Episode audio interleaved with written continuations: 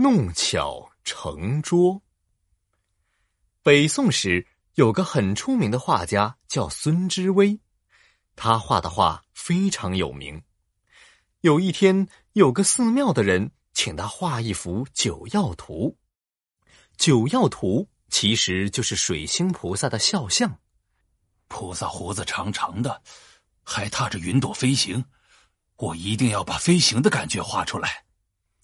孙知微一边画一边琢磨：“哦，对对对，还有宝瓶，这可是菩萨最重要的宝物，可别忘了。”孙知微小心翼翼的勾画出菩萨的轮廓，只见画上的菩萨有着长长的胡须，他的衣服呀随风飘扬，就像真的在飞呢。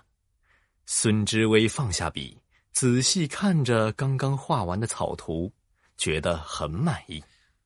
接下来就只剩下填色了。师傅，师傅！就在这时，他的一名徒弟急匆匆的从门外跑了进来。有什么事啊？这么着急干什么？是这样的，师傅，你的朋友邀请你去喝酒呢。啊，这样啊。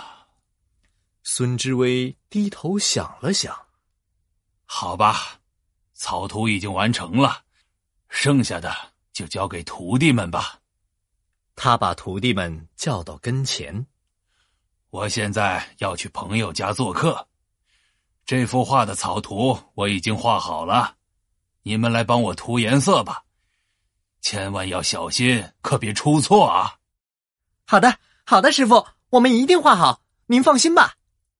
送走了师傅，徒弟们纷纷走到书桌前，准备为图画上色。他们一边准备颜料，一边讨论：“师傅画的真好啊！”连菩萨身旁的童子都画的这么像，好厉害！是啊，你看菩萨的长胡须、衣服，好像真的被风吹起来一样。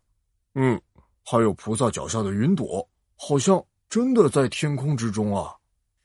大家都对师傅的图画赞叹不已，除了一个叫童仁义的徒弟，他抿着嘴，一句话也不说。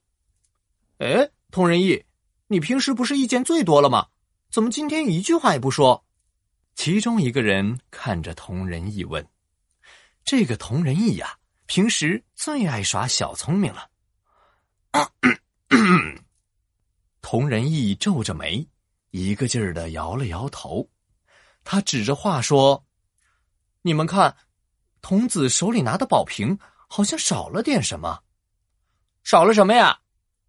我没发现少了东西啊！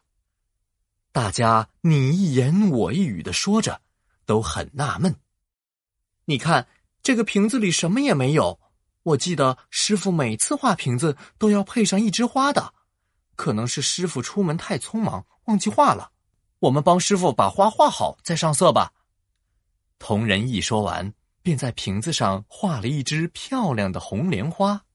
画完了，还沾沾自喜的想着：“画上花果然好多了，师傅回来一定会夸我的。”第二天，孙知微从朋友家回来，徒弟们把上好色的画给他看。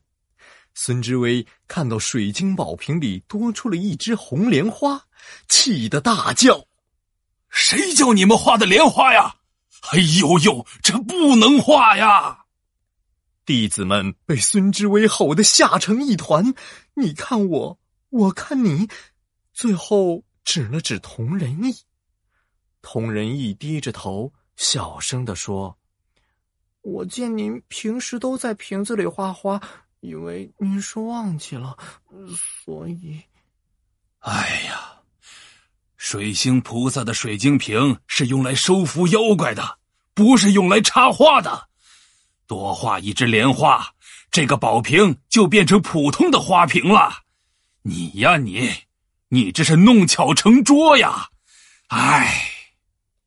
童仁义本来想表现一下，让师傅夸夸自己，没想到把事情给搞砸了。他惭愧的低下头，再也不敢自作聪明了。弄巧成拙这个成语出自宋朝著名文学家黄庭坚的《捉宣颂》，比喻一些爱耍小聪明的人在做事情时总爱出风头，结果反而干了蠢事。他告诫我们做人要脚踏实地，不要自以为是，做任何事情都要经过思考，不要自作聪明的乱出主意，以免误事。